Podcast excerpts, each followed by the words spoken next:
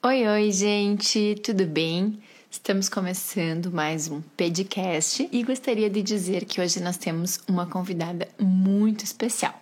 Pretendemos falar sobre educação consciente, como educar filhos melhores para o mundo, como não seguir os mesmos caminhos uh, que muitas vezes, muitas vezes da educação que nos foi dada. Para isso, eu vou convidar a Mari Lima, do arroba Educar Consciente. Olá! Olá, Mari, tudo bem? Bem-vinda. Tudo bem, e você, querida? Muito obrigada pelo convite. Tudo bem, tudo maravilhoso, muito bom receber você aqui. Gostaria de começar pedindo para você se apresentar, para quem ainda não te conhece por aqui, ou até para quem já conhece, relembrar teu currículo, teus livros, né? Claro. É, pessoal, meu nome é Mari Lima, né? Mariana Lima. Eu sou psicóloga, é, sou educadora parental, sou especialista em neurodesenvolvimento infantil. Também sou kid coach, sou master coach, né? Aí também é, gestora de pessoas. E eu escrevi alguns livros sobre maternidade positiva e consciente. Então, eu tenho um, um livro sobre maternidade positiva, que eu escrevi ali falando muito das minhas vivências com gêmeos né? Eu sou mãe de dois meninos de seis anos, coisas mais lindas da vida. E escrevi, fiz uma coordenação editorial, uh, que fui convidada ali pela Literary Kids, que é o, o livro Educação Consciente. Então, é um livro que traz é, todo esse. É, toda essa jornada consciente para a maternidade, né? É, eu sou uma mãe que experimentou como implementar no dia a dia essa, essa educação consciente. Uh, eu também escrevi um livrinho infantil que se chama Borboletário da Calma, Ai, coisa mais linda. Foi um livro que eu escrevi, inclusive, com a ajuda dos meus filhotes. Eles foram. É, a gente fez uma doulagem para construir esse livro, né? Uma doulagem ali da história. E eles foram é, participantes ativos nessa construção. Então, é muito para é, quem quer fazer uma maternidade mais leve, mostrando ali para as crianças que existe oportunidade e estratégia para lidar com momentos difíceis emocionais, como a raiva. Tenho também duas uh, coautorias, que é a primeira, é, primeira infância, ali da Ivana Moreira, e também depois dos filhos da Lilian Bertoldi. E um caderno de atividades, acho que esse você não conhece, Tchelle, depois eu vou te mandar, para lidar com emoções. É tipo um, é uma alfabetização emocional que a gente ensina ali colorindo e brincando é, para a criança entender quais são as emoções, o que, que sente no corpinho. Então, é muito nessa linha mesmo de educar de forma consciente brincando. Perfeito, perfeito, muito interessante. Já conheço teu trabalho há algum tempo, já acompanho e cada vez mais eu percebo que uh, se a gente uh, quer deixar crianças melhores para o mundo, não só um mundo melhor para as nossas crianças, a gente precisa mudar a forma da educação que a gente recebeu. A gente precisa quebrar o ciclo, né? E eu acho que é muito importante que as pessoas entendam que a gente não começa a fazer isso quando a criança tem 5, 6, 7 anos, porque muitas pessoas ainda acham que ah, agora é muito pequenininho, agora não entende, agora não sabe, e às vezes vão postergando, postergando, e a gente chega num momento em que as coisas fugiram do controle. Eu sempre gosto de ressaltar que a criança precisa um adulto responsável por ela. Então a gente precisa ser amigo dos nossos filhos, a gente precisa ter um bom relacionamento, mas a gente precisa assumir a responsabilidade da educação das crianças, assumir a maneira como elas vão lidar com os sentimentos. Uhum. Sabe que no meu perfil eu falo muito sobre cuidados desde o bebê, né? Então, desde o nascimento, às vezes até um pouquinho antes do nascer. E eu falo para as mães a importância de estar bem emocionalmente para receber o bebê, porque muitas das emoções dos pais a criança sente e também manifesta. Então, pais ansiosos criam filhos mais ansiosos, pais depressivos têm chances de ter filhos mais depressivos, uh, pais, enfim, que têm história de qualquer outro transtorno psiquiátrico na família, a gente sabe que se a gente não organizar esse ambiente, existe uma chance maior dessas crianças desenvolverem. Então, eu queria aproveitar que você está aqui e perguntar um pouquinho. O que você nota que funciona desde o momento assim que aquela família decide ter um filho e os cuidados no primeiro ano, que às vezes as pessoas acham que essa educação vão se preocupar lá na frente, né? E a gente sabe que não, que quanto antes a gente introduz isso, melhor é uh, toda a dinâmica familiar, né? Exatamente, isso é muito importante, Tiele, porque desde o planejamento né, de uma família, a gente já está ali é, gestando uma criança mentalmente. Né? E o quanto é importante a gente já começar a lidar com esses sentimentos que surgem, né? De querer ser mãe, querer ser pai. Porque o que, que acontece na maioria das vezes? A gente tem uma ilusão de uma família feliz a gente tem uma ilusão de uma maternidade feliz. Eu vivi isso. Eu falo por mim, porque eu sempre quis muito ser mãe. E eu fiz tratamento para engravidar, então foi uma coisa dolorosa. Quando meus filhos nasceram, mesmo sendo psicóloga, trabalhava numa área de gestão de pessoas, de RH, muito, de muita longa data, eu errei demais. E aí eu fui estudar, e a maternidade transforma a gente, né? A maternidade transforma a mulher num grau tão alto é, e assim é, de, é, é proporcional o tombo que a gente toma com a ilusão que a gente tem anterior da maternidade, né? É uma ilusão, um romantismo que a gente tem. Então, a gente precisa estudar. É, me, as mães me perguntam, né? Tô grávida de seis meses, o seu curso de educação parental, já posso começar a estudar sobre educação positiva? Sim, deve. Porque desde a gestação, o que você vive, você passa para a criança. Né? Ela tá ali sentindo seus batimentos cardíacos.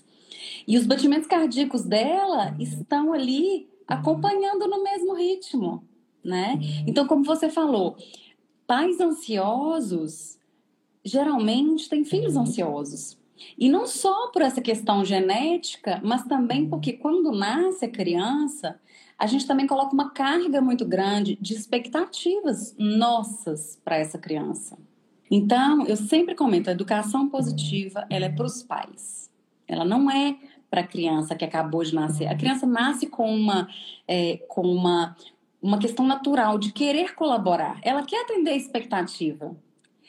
Só que a gente uhum. começa a colocar tanta carga emocional, né, nossa, ali no dia a dia da criança, e que isso é, além de confundir, né, é, ela acabou de nascer, o maior trauma da vida é o nascimento, além de confundir essa criança, ela uhum. começa a ter ali os sentimentos da mãe, do pai, dessa família.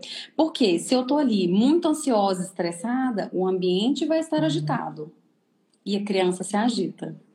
Se eu tenho uhum. é, uma serenidade para lidar, né, por mais que estejam gritando aos quatro ventos, um bebê que a gente sabe que não é fácil escutar o choro da criança e o que a maioria das pessoas faz e eu fiz é querer que a criança pare de chorar. A gente quer resolver o problema. Mas a questão é, a criança, ela está se comunicando, né? Ela acabou de nascer, ela está se comunicando, ela está comunicando ali talvez uma fome, um cansaço, ela não verbaliza. Então ela precisa, através do choro, comunicar. E ao invés de desesperar, nós precisamos manter a nossa serenidade. A criança, quando a gente embala ela ali, quando a gente coloca ela no colo, os ritmos cardíacos dela vão ser os seus ritmos cardíacos. Então, se você estiver sereno, mesmo que a criança está agitada, ela vai se acalmar, né? Então, a educação uhum. positiva, ela é desde antes de nascer, né? Tem, tem muita Perfeito. gente, eu já fiz uma live sobre isso, que fala de enxoval emocional, né? E esse enxoval emocional, ele é a partir do planejamento da gente ter uma criança, né? Como que vai funcionar? A gente começa a estudar sobre isso antes. E a gente vai descobrir muita coisa só quando a criança nasce. Mas a gente já vai ter uhum. ali uma, é, um arsenal de informações que nossos pais não tinham. Então, não existe hoje uma formação para pais. E é muito necessário que os pais busquem conhecimento e informação. Porque hoje a gente tem Antes a gente não tinha opção, né? Os nossos pais erraram achando que estavam acertando, né? Perfeito, e você falou dos primeiros anos de vida, Tchelle.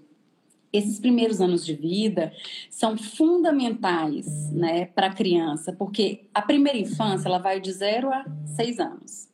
E essa primeira infância ela é escrita a caneta. A gente não tem como apagar.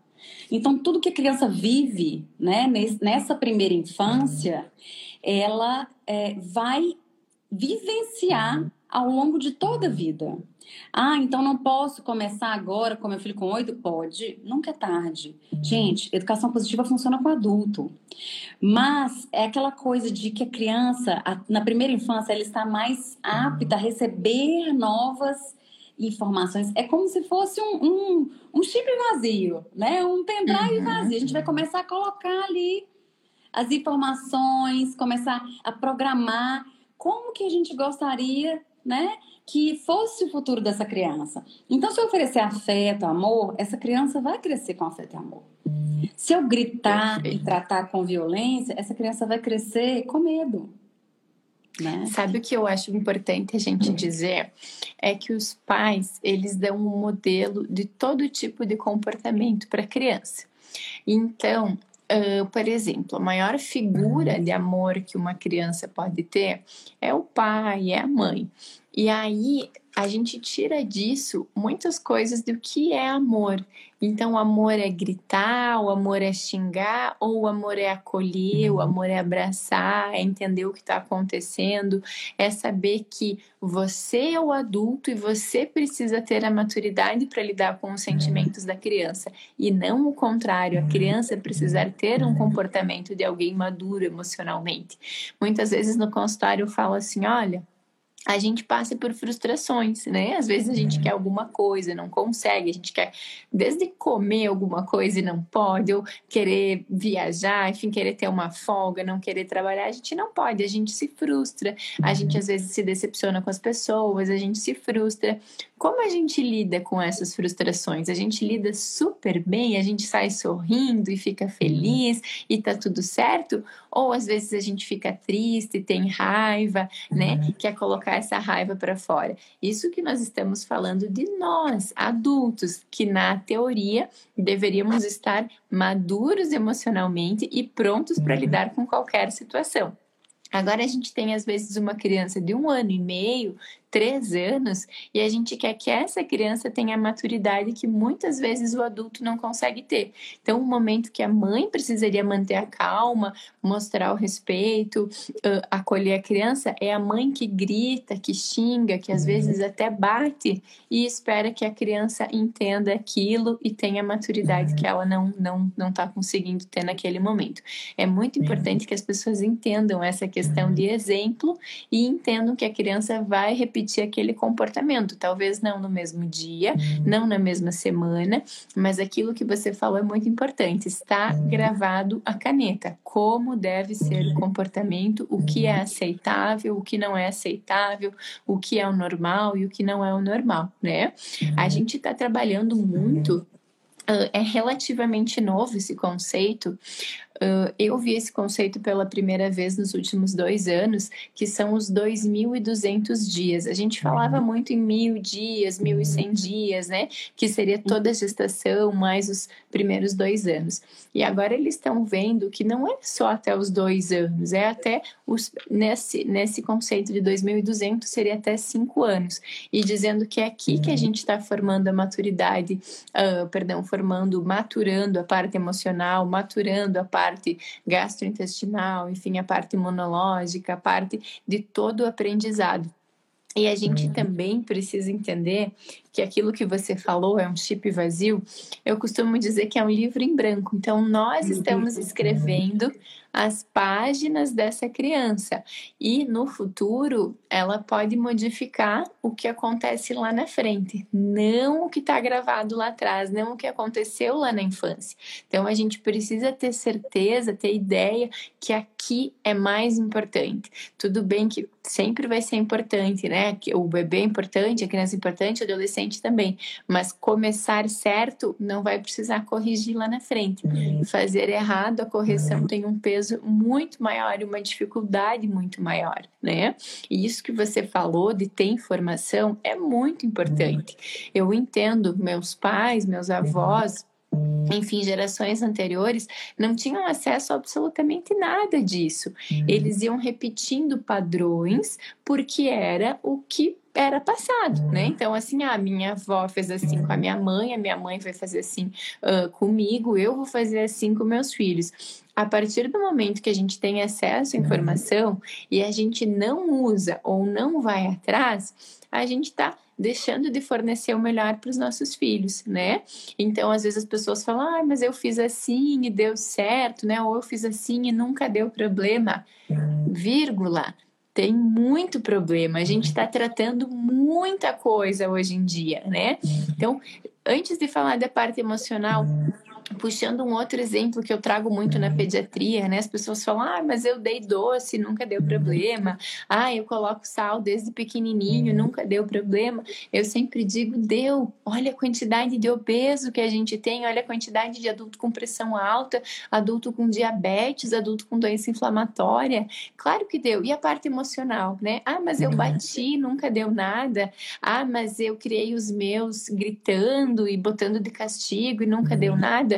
E aí a gente para no momento que nós estamos com um número altíssimo de ansiedade, com aumento de, uh, aumento de transtornos depressivos, aumento de transtornos psiquiátricos, uma, uma demanda muito maior por esse tipo de serviço. Então, não é que as pessoas não erraram, as pessoas erraram, mas o erro não apareceu na semana seguinte, apareceu anos depois.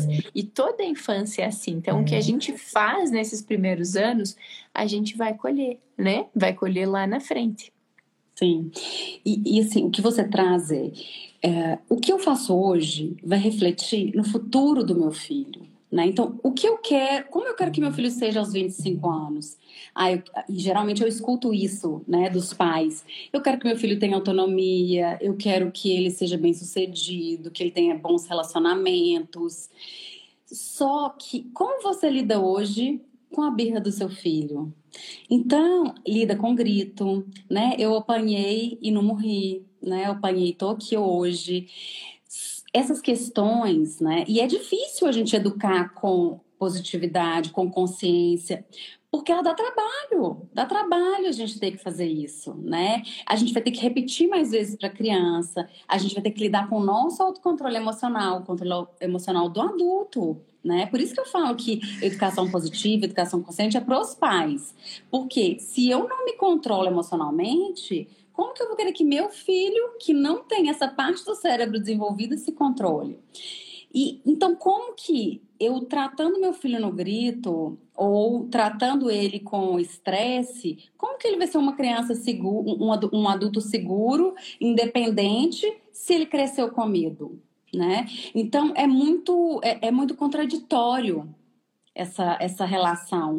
Uh, e quando a gente fala de é, gritar como criança, é, gritar afeta a mesma área do cérebro que uma violência física ou verbal. Então, assim, é o medo.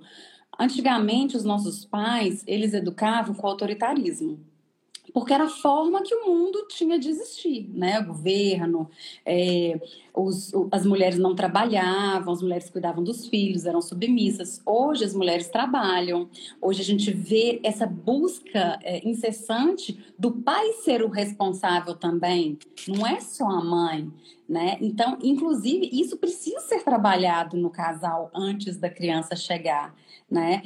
Então, é, hoje não funciona mais esse formato. Eu apanhei e não morri. Poxa, gente, mas era para morrer? Né? Então, eu quero só que meu filho não morra, eu quero que ele tenha uma consciência é, afetiva, eu quero que ele tenha empatia. E essa empatia, essa consciência afetiva, sou eu que vou mostrar para ele. É o exemplo. Você trouxe isso muito forte, né, Thierry? Assim, educação é pelo exemplo. Não existe outra forma de ensinar que não seja influenciando pelo exemplo. Porque a criança, ela vai aprender o que é amor com os pais, com quem está cuidando dela. Então, ela vai aprender o que é respeito com a forma que você a respeita. Então, se eu grito, para mim, quem grita comigo no futuro é respeito, é amor. Então, uhum. é, cresce muito as chances de viver uma relação abusiva ou de ser um abusador ou uma abusadora ali numa relação futura. E quando a gente tem muitas vezes até inconsciente, totalmente inconsciente. E a gente vê, Tchelle, que assim, muitos adultos fazem a birra, né? A famosa ali, os terrible two, você falou ali até os dois anos, né?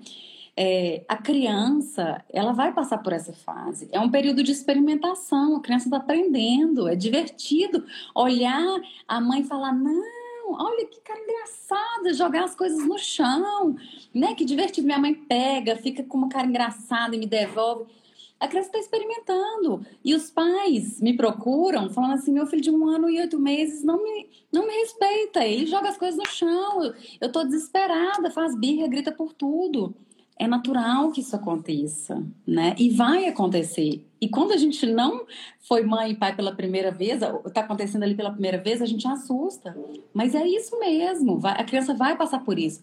Você falou do cérebro infantil, o cérebro começa a se desenvolver na criança, tá ali a todo vapor, né? Muitas conexões neurológicas, está aprendendo ali é, várias coisas nesse primeiro ano.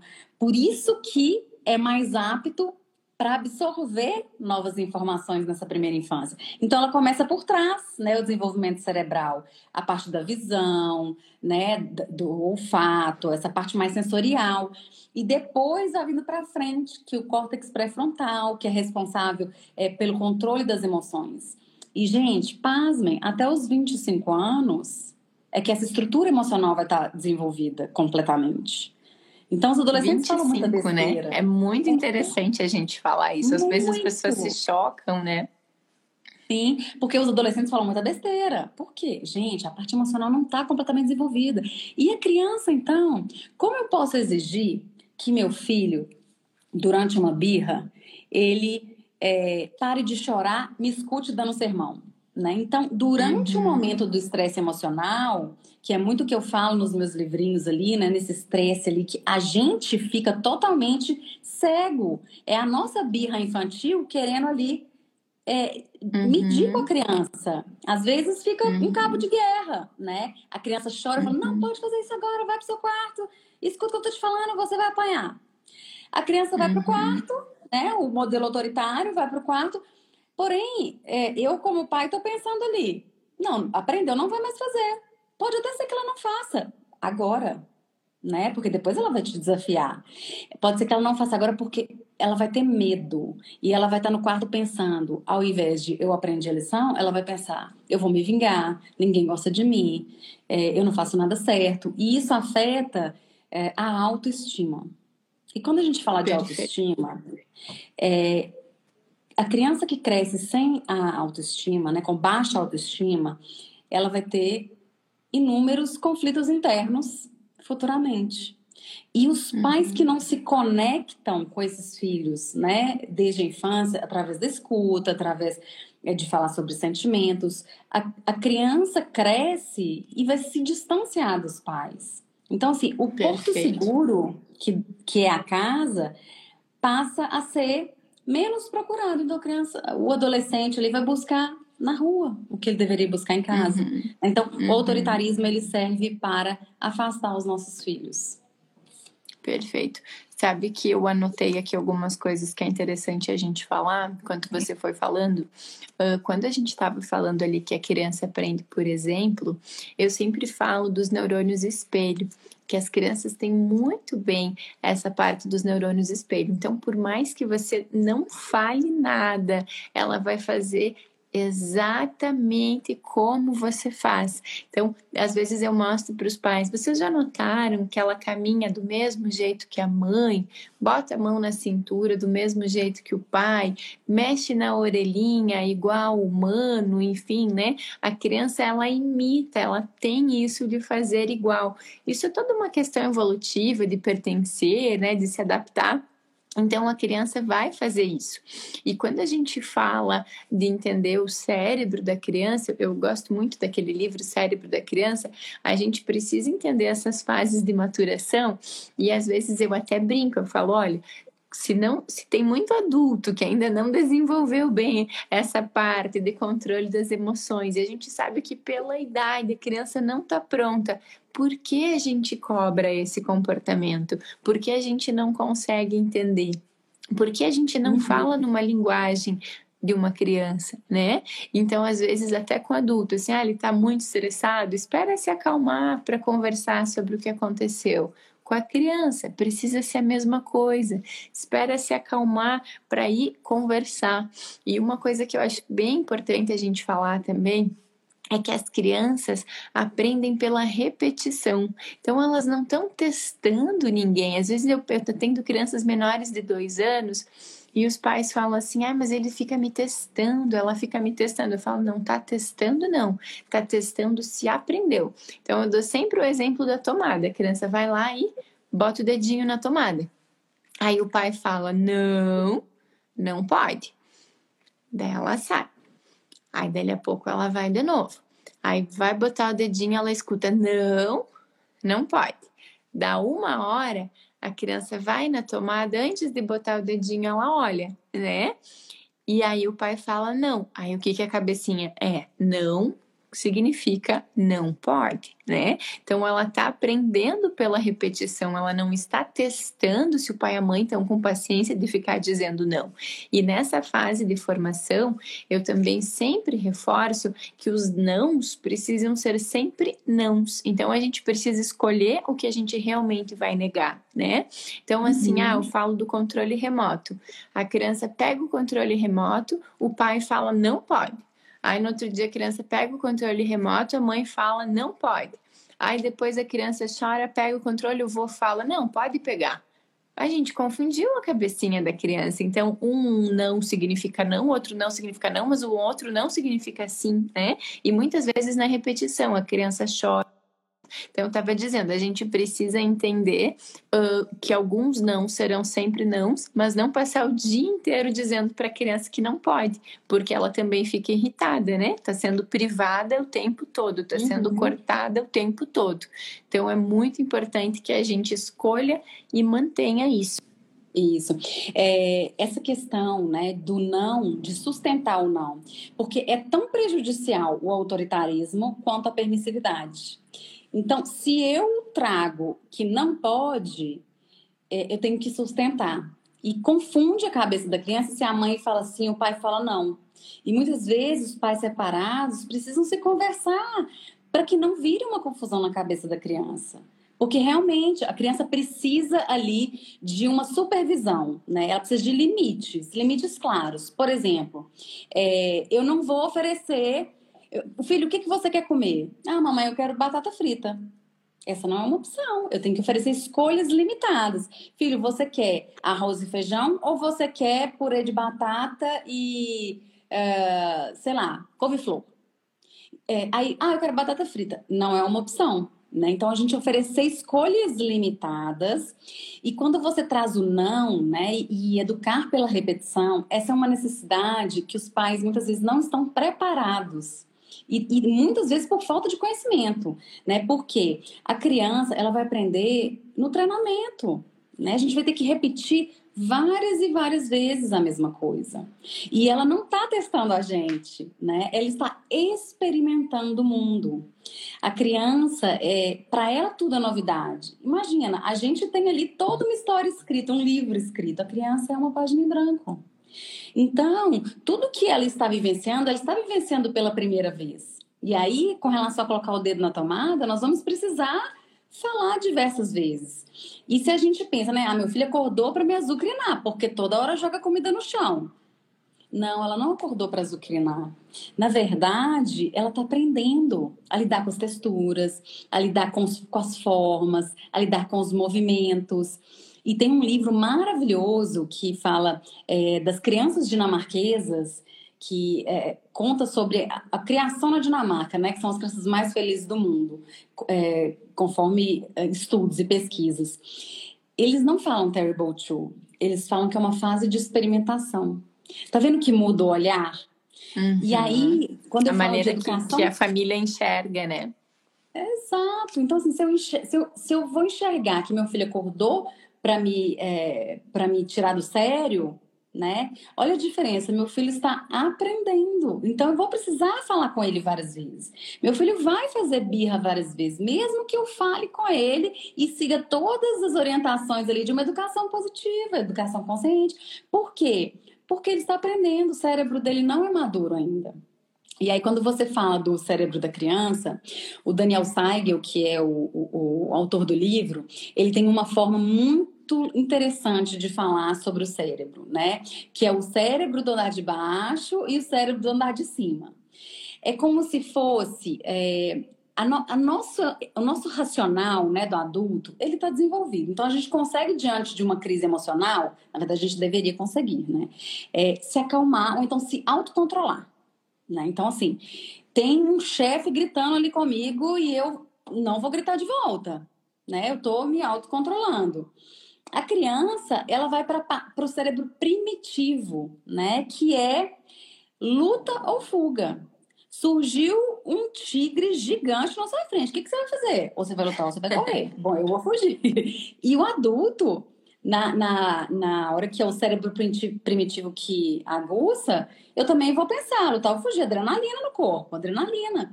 E a criança não consegue se controlar. E aí, ó, é a mãozinha que ele ensina, né?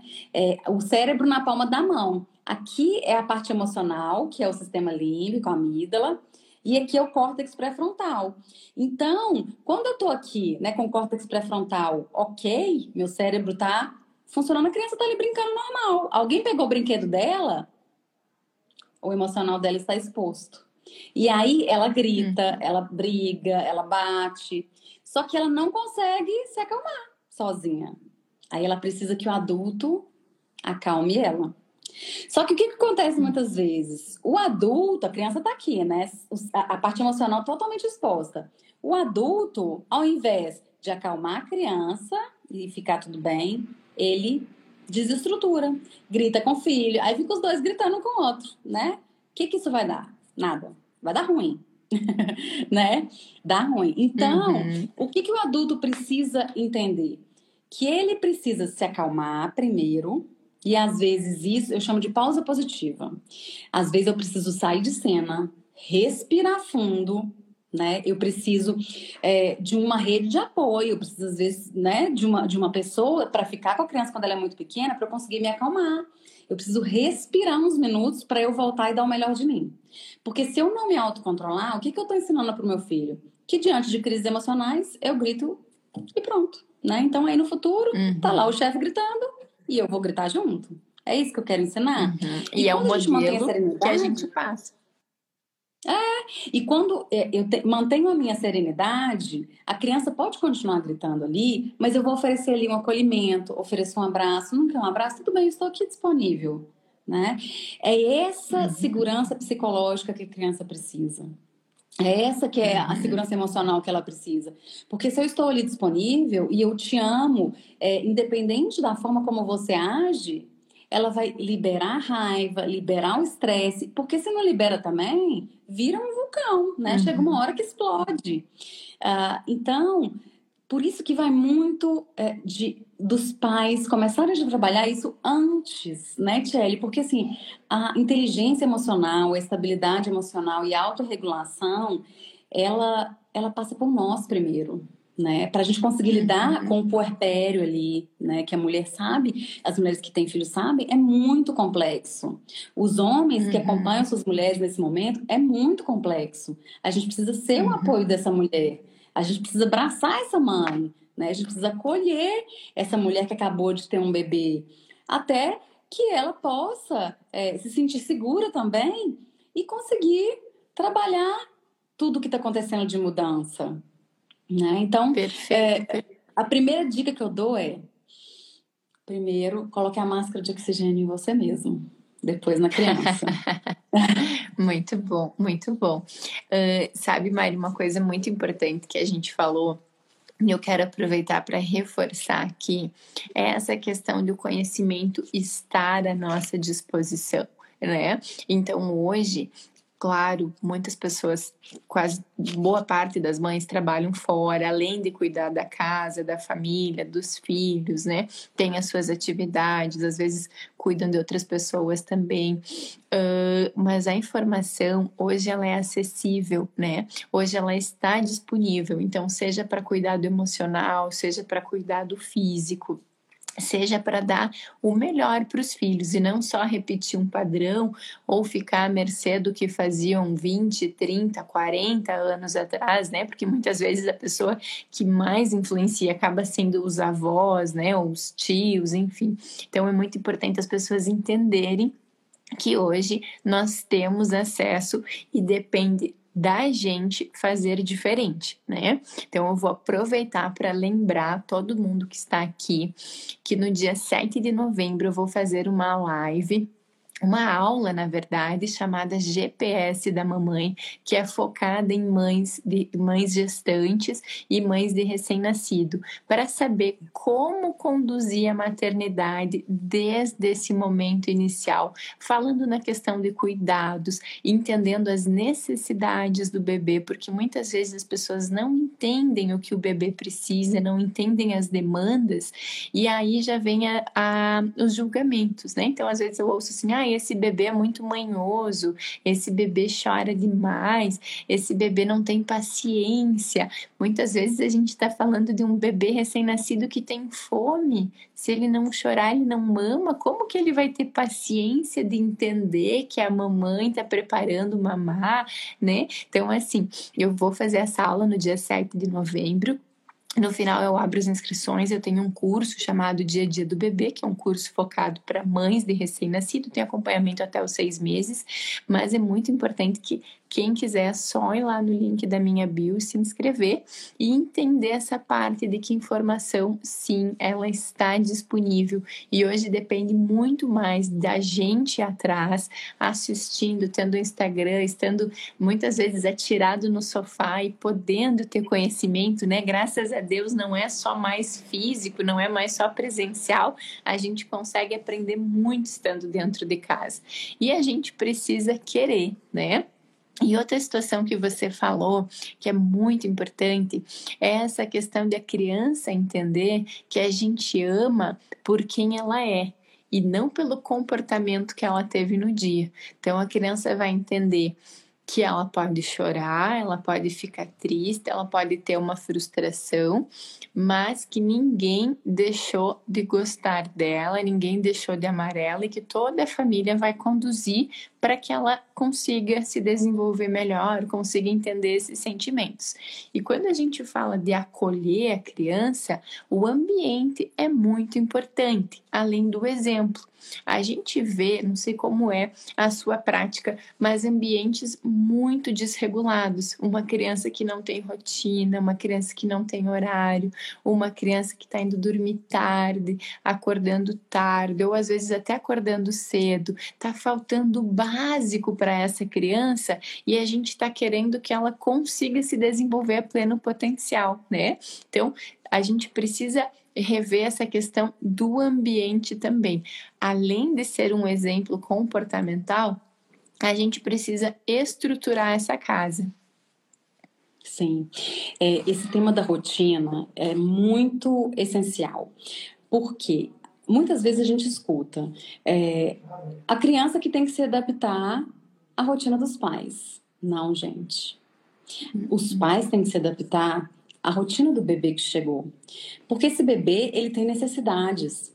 E muitas vezes os pais, eles não querem, é, não querem ceder à vida que eles tinham anteriormente, né? Eu dormia tarde, né? Fazer minhas coisas. E eu vejo casos de crianças que dormem duas horas da manhã. E eu fico pensando, como esse pai e essa mãe acordam cedo para trabalhar? Né? Então, quanto mais a gente conseguir estabelecer uma rotina né, que seja adaptável para essa criança, com as sonecas. Passou do horário da soneca, a criança já está passada ali, dormiu mal, não tirou soneca, dorme mal de noite. E quando a criança dorme mal de noite, os pais dormem mal de noite. E de dia a gente já está zumbi, né? Muitas vezes a gente está zumbi e com menos rotina, paciência. E com menos paciência.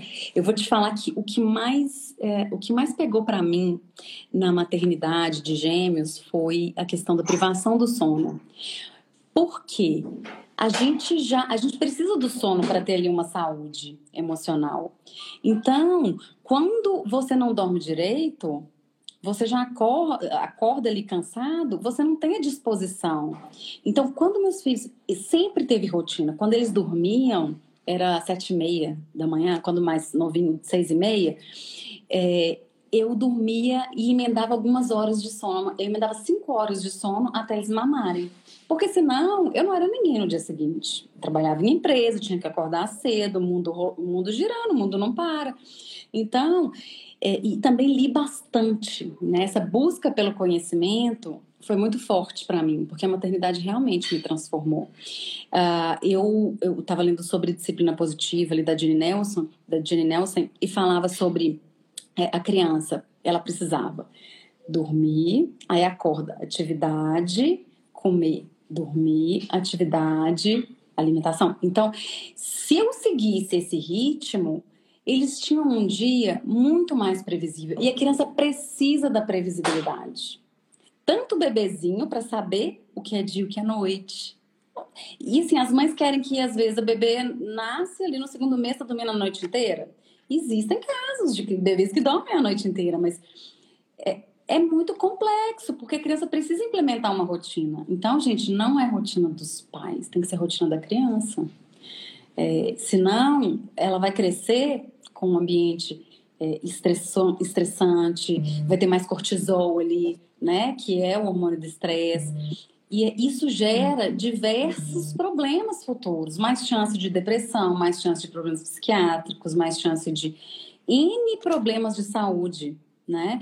Então, quanto uhum. mais a gente mantém um ambiente de harmonia para essa criança, claro que a gente não tem como evitar, né, algumas questões, mas vamos é, tentar ao máximo manter uma previsibilidade. E para as crianças um pouquinho maiores, quando a gente fala, filho, então você tem, né? Na segunda tem escola, na terça tem escola. Eu, falo, eu cantava com meus filhos para eles entenderem. Eu falava com eles de segunda a sexta, é, tem aula e mamãe trabalha. Sábado e domingo descansa, brinca. Então eu criava músicas, eu tentava, eu tentava ser lúdica para que eles pudessem uhum. vivenciar. Então muitas vezes o estresse da criança, a raiva, o nervosismo, tá exatamente porque tá com sono, porque tá com fome. Então a gente tem que estar uhum. muito ligado a isso, né? É, uhum. No meu curso eu também falo sobre a, a questão do iceberg, né? Porque a gente vê ali na parte de cima do iceberg, aquelas pontas que ficam para fora d'água, a gente vê o comportamento da criança. Tá fazendo birra, uhum. tá xingando, tá batendo. E o que tá por baixo? Tá com fome, uhum. tá com sono, tá cansado, né? A gente não uhum. sabe o que a criança vivenciou ali no dia, na escola, se sentiu é, sozinha, isolada, excluída. Então, tudo isso conta. E uhum. você trouxe uma coisa que eu sempre é, reforço: a gente tem que amar incondicionalmente. Né? Os nossos filhos, uhum. a gente ama incondicionalmente, independente da forma como eles agem. E eles precisam saber disso. Então, muitas vezes, uhum. meu filho fala: Mamãe, é, eu quero ver desenho agora. Filho, não é hora agora. Mamãe, mas eu quero, eu quero, eu quero. Olha, eu te amo e a resposta é não. Essa é uma forma importante e interessante da gente mostrar que eu te amo, independente se você pode ou não.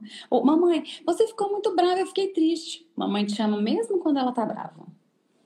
Porque uhum, aí perfeito. o meu filho, é. ele vai sentir a segurança para ele demonstrar raiva, para ele demonstrar sentimentos, né? uhum. Uhum. E o que a gente vê às vezes é assim. Uh ah, mamãe não te ama mais, né? Eu não sei se você já ouviu isso, mas eu já vi isso, enfim. Então, são coisas que a gente não pode dizer nunca né? A criança entender que o carinho que ela vai ganhar vai ser comportamento dependente, né? Então, se ela tem dor, ela não pode chorar, porque se ela chora mais, ela está sendo menos amada né?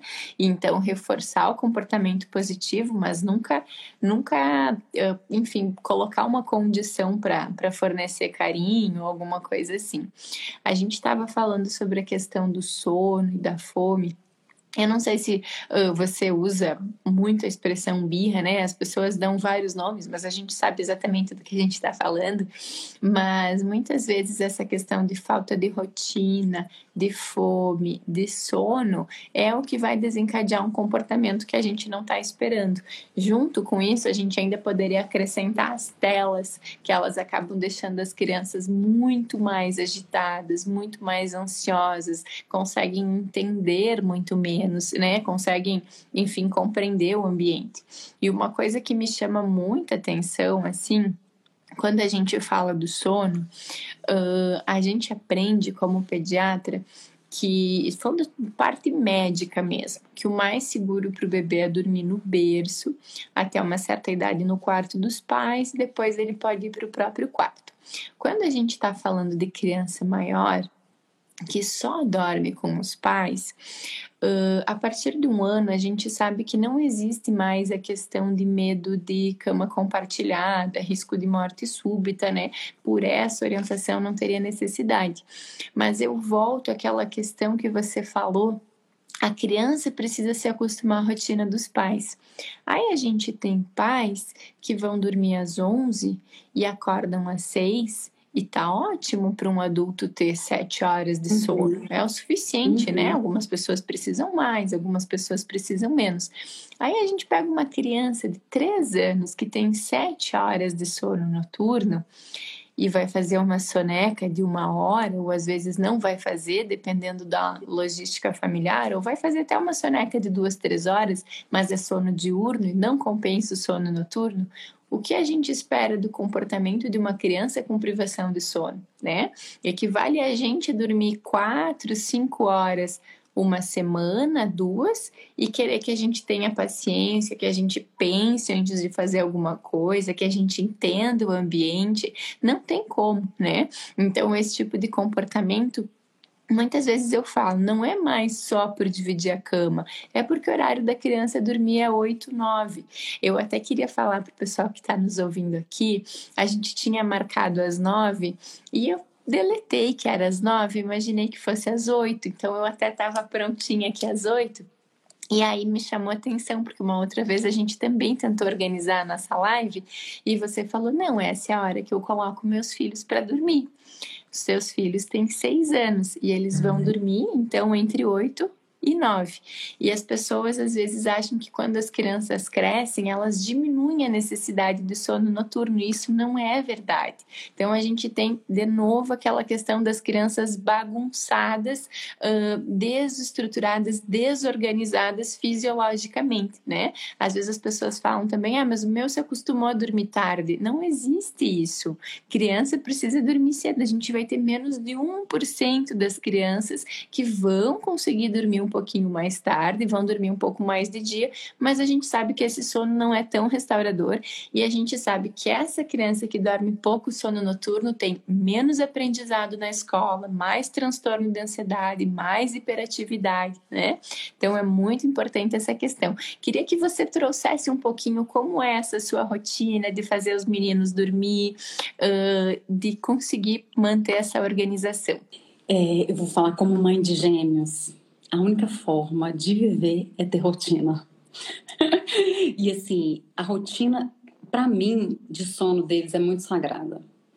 Porque se eles não dormem no horário, né? Claro que um dia ou outro passa um pouquinho, mas eu não gosto de passar de oito horas. Oito horas a gente vai levando para cama. E isso é de segunda a segunda.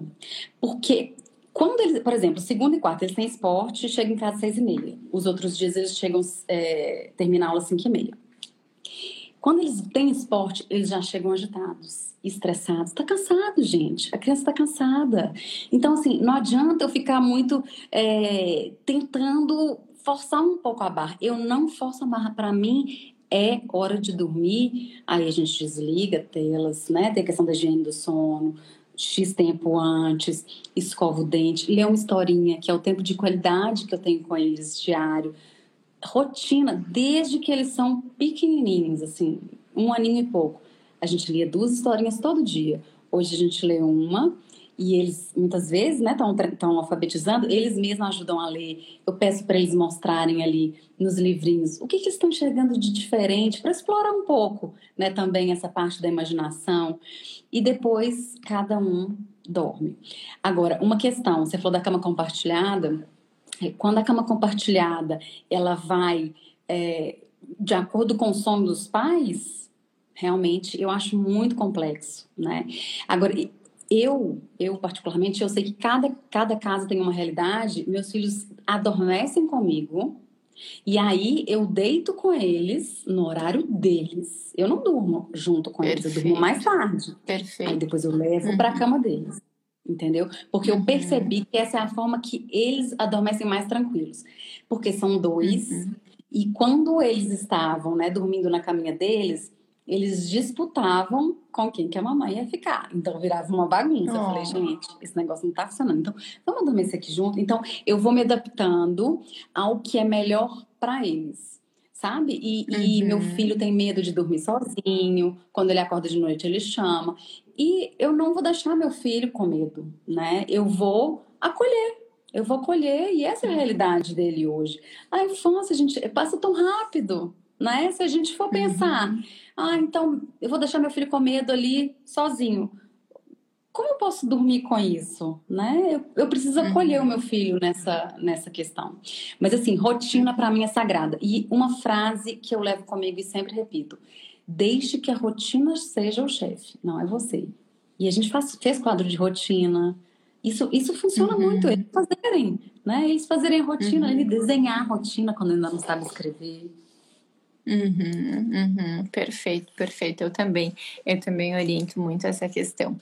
Para a gente encerrar, eu acho que é muito importante também a gente explicar a importância da criança brincar, né? Você falou que uh, os, teus, os teus meninos, eles têm uh, esporte duas vezes por semana uh, é muito importante a criança ser exposta a vários tipos de atividade, né? Então, para ela conhecer, para ela ver o que ela gosta. Mas é muito importante o tempo da criança brincar também, né? Então, eu sempre explico que a criança aprende, enfim, consolida o aprendizado no sono e na brincadeira.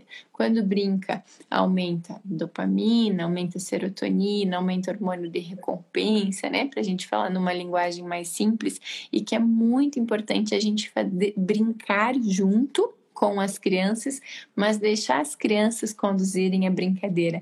Não querer ficar colocando regra e impondo e reforçando, dizer, não, não é assim, se você não brincar certo, eu não vou brincar também, né? Então, essa questão também é muito importante. A gente, às vezes, estar presente, mas só observando, né? Eu falo muito isso para os uhum. pais, ah, senta junto, vê como ele brinca, acompanha, né? Sem pressa, sem ditar regra, sem ficar olhando o celular, sem ficar com a TV ligada, que muitas vezes tira a atenção de todo mundo. Essa questão do brincar é muito importante também, né? Gente, o brincar, ele é essencial para criança, né? E, e assim, aí uma realidade minha, eu tenho gêmeos e um deles tem TDAH. E João Pedro, que tem TDAH, ele tem rotinas de terapias, né? Então ele tem segunda fono, psicopedagoga, à noite ele tem a, a esporte, quarta ele tem psicóloga e esporte à noite, e sexta ele tem fono. E a minha preocupação era exatamente é, essa sobrecarga, porque a, a, a, a neuropediatra tinha comentado fazer duas é, TO por semana. Só que ele ia ficar totalmente é, comprometido. Ele precisa ter o tempo dele. Eu não quero comprometer o espaço livre, porque ele precisa do brincar. Né? O brincar ele é essencial para a criança desenvolver ah, o foco, desenvolver resolução de problemas, a imaginação é muito importante. Então, quando você traz, né, que a gente deixar a criança livre para brincar, para montar as regras da brincadeira dela, Isso é a gente dar autonomia, a gente dar liberdade para ela ter criatividade. Então, é nesse momento que a criança vai demonstrar, inclusive, as emoções dela, né? É, na, na, clínica infantil, por exemplo, a gente observa as brincadeiras porque elas mostram as experiências e as vivências da criança. É através da forma que ela brinca, é, desenhando, que ela vai expressar né, o que está acontecendo com ela. Então, é, e, e, com relação a não ficar mexendo com o celular enquanto a gente está com a criança, isso é essencial para a gente ter tempo de qualidade. Porque toda criança quer ser admirada. Toda criança tem um senso de pertencimento. E eu fico observando meu filho, né, cada hora um assim, quando ele está brincando e eu estou olhando para ele, ele sempre olha assim de lado para ver se eu estou olhando. Então ele busca esse olhar. E se a gente não está enxergando o nosso filho, ele vai sentir. Vocês pegam vários a gente pega vários vídeos na internet, assim, mostrando, né? A criança ali fazendo uma apresentação na escola, ela tá ali parada, procurando. Quando vê os pais, ela sente a vontade, dá um sorriso e começa ali a mostrar é, a apresentação, começa a apresentação a partir dali. Então, como é importante essa criança receber essa atenção, do olhar, né? A atenção de admiração. Não é para a gente ficar falando, nossa, que lindo, nossa, que inteligente. Não, é para a gente reconhecer mesmo e observar. Se está fazendo um desenho, observar os detalhes Olha, você é, coloriu com várias cores. Então, mostrar para a criança que você realmente está atento a ela, né? E, uhum. e isso traz autoestima, né? A criança que cresce com autoestima, uhum. ela tem uma estabilidade emocional e uma autorregulação muito mais forte. Né? E essa criança uhum. vai virar um adulto é, estável, vai virar um adulto que vai replicar isso nas relações. Então, assim, é o uhum. cuidado que a gente tem hoje que a gente precisa continuar tendo para que a criança cresça saudável e com as habilidades e o máximo do seu potencial. Perfeito, perfeito. Eu queria aproveitar lá no início a gente estava conversando uma outra situação e aí eu acabei não falando mas você falou da questão do autoritarismo, da permissividade e contou que antigamente a gente sabe disso era tudo muito autoritário, né? Então a criança ia, obedecia, ia para o quarto, né? Fazia o que a mãe queria, mas a gente, mas a gente sabe que às vezes na cabecinha passavam coisas muito diferentes do esperado. Uh, recentemente eu estava no carro com meu pai e aí meu pai comentou, enfim, não lembro exatamente assim o assunto que nós estávamos, mas ele falou: ah, é muito importante criar filhos que obedeçam. E aí, e eu tive uma educação muito interessante de casa. E aí eu falei: pai, sabe que eu não acho interessante filhos que obedeçam? Eu falei: eu nunca fui muito obediente. Eu sempre fui muito questionadora, só que eu fui colaborativa. Hoje na empresa, meu pai trabalha numa empresa, você tem muitas pessoas que só obedecem, que fazem só o que é pedido. E eu não sou uma dessas pessoas, por exemplo, claro, né? Eu não, não trabalho, né? Não sou funcionária, assim, meu trabalho é diferente no caso. E aí eu falei, você já parou para pensar que é muito mais interessante a gente criar crianças colaborativas e que entendam o que elas estão fazendo por que elas estão fazendo, ao mesmo tempo que elas têm espaço de fala, espaço de questionar, mas por que eu tenho que ficar quieta agora? Ah, porque não pode incomodar, né? A gente está num ônibus, a gente está numa palestra, para todo mundo prestando atenção. Ah, então uma criança entende, ela colabora, ela não só obedece. Então isso também repercute no futuro, né? A gente fala em criar crianças com autonomia, mas a gente quer mesmo que elas tenham autonomia ou a gente só quer que elas fiquem quietinhas e façam o que a gente pede, né? Então, é eu, eu, achei muito interessante. Meu pai, meu pai aceitou muito. Ele disse: Nossa, filho, eu nunca, nunca tinha pensado nisso. E tu tem, tem razão, né? A gente precisa criar, no caso, os netos dele, né? Criar filhos colaborativos e que entendam o porquê estão fazendo cada coisa, né? É, e esse, eu, fiz um, eu fiz um reel hoje exatamente sobre isso. É, quando a gente. É, eu até convido o pessoal para ver, porque assim, foi até um experimento, assim, né? A gente quer que os nossos filhos colaborem. Só que aí a gente fica dando sermão, né? A gente, a gente quer que eles colaborem, mas a gente começa a querer fazer que eles obedeçam. E aí isso aumenta o mau comportamento e diminui a colaboração. Porque é, para eu ter um filho colaborativo, eu preciso oferecer tempo de qualidade para que ele aprenda a resolver problemas. Porque se eu sempre é, ficar falando assim, isso não pode, isso não pode, isso não pode, isso não pode, ou então você fez tudo errado, eu só critico, essa criança ela vai obedecer, ou, ou sendo autoritário ali, ela vai obedecer pelo medo. E obediência, gente, ela é cega. Ela não sabe nem por que, que ela está obedecendo, ela está obedecendo pelo medo. E o medo, ele, ele não desenvolve o cérebro. Muito pelo contrário, a pessoa, ao invés de desenvolver as habilidades de questionar, de perguntar, de ser curiosos. Porque os curiosos, gente, eles chegam muito longe na vida. Para ser curioso, tem que questionar, né? Eu tenho que perguntar. Meu filho tem que se sentir à vontade para fazer uma pergunta. E se ele não concorda? Por que eu não deveria escutá-lo? Né? E, e, hoje em dia é a conversa. E se a gente não conversa, a internet conversa depois. E, e, a própria no escolar eles falam sobre as coisas na escolinha. Então se eu não se eu não converso com meu filho sobre o mundo, o mundo mostra para ele. E aí ele vai interpretar da forma que ele quer. Então a obediência é cega. E eu fiz também um Reels que eu vou postar amanhã, gente. Foi muito casado assim como você trouxe. Por quê? Ah, eu quero um filho obediente, eu quero um filho que não faz birra. Meu filho é muito bonzinho, ele não, não me dá trabalho. Gente, mas essa criança é feliz? Essa criança, ela tá sendo criança? Ou ela tá ali atendendo as minhas expectativas, sentadinha, não pode nem mexer, porque senão eu, eu dou um grito, né? Criança tem que ser criança. Criança é barulhenta, criança corre, criança pula, criança se diverte, né? Criança fala alto. Então, assim, ao invés de falar, não faça isso, não faça aquilo, não faça isso, vamos é, oferecer possibilidades. Então, se ela precisa correr, vamos oferecer espaço para ela correr. Não tem em casa ali, vamos para uma pracinha, não paga para ir na pracinha. Né? Vamos gastar uhum. energia, vamos ali explorar o melhor dessa criança, ao invés de ficar só que, querendo, né, que ah, obedece, fica quietinho e pronto, não, não me dá trabalho. Não dá trabalho uhum. seu filho, então ele é um mini adulto. criança não é um mini adulto. Uhum. Nem pode ser uhum. criança criança. E a essência da uhum. criança é explorar. Então, assim, gente, obediência cega não, não vai fazer bem para ninguém né? E o meu story, meu, meu Reels que eu, que eu vou postar amanhã é exatamente isso. Eu quero um filho obediente, que me obedeça, que não faz birra, igual o filho da vizinha. Tô pedindo para Jesus. Aí logo depois tem Jesus morrendo de rir, porque, gente, não existe, né? Esse filho não existe. muito bom, muito bom, é verdade, é verdade. Mari, adorei a nossa conversa, tenho certeza que a gente poderia conversar muito tempo aqui. Como uh, eu transformo a nossa live em podcast, vou pedir para você deixar o teu arroba para o pessoal poder te encontrar por aqui também.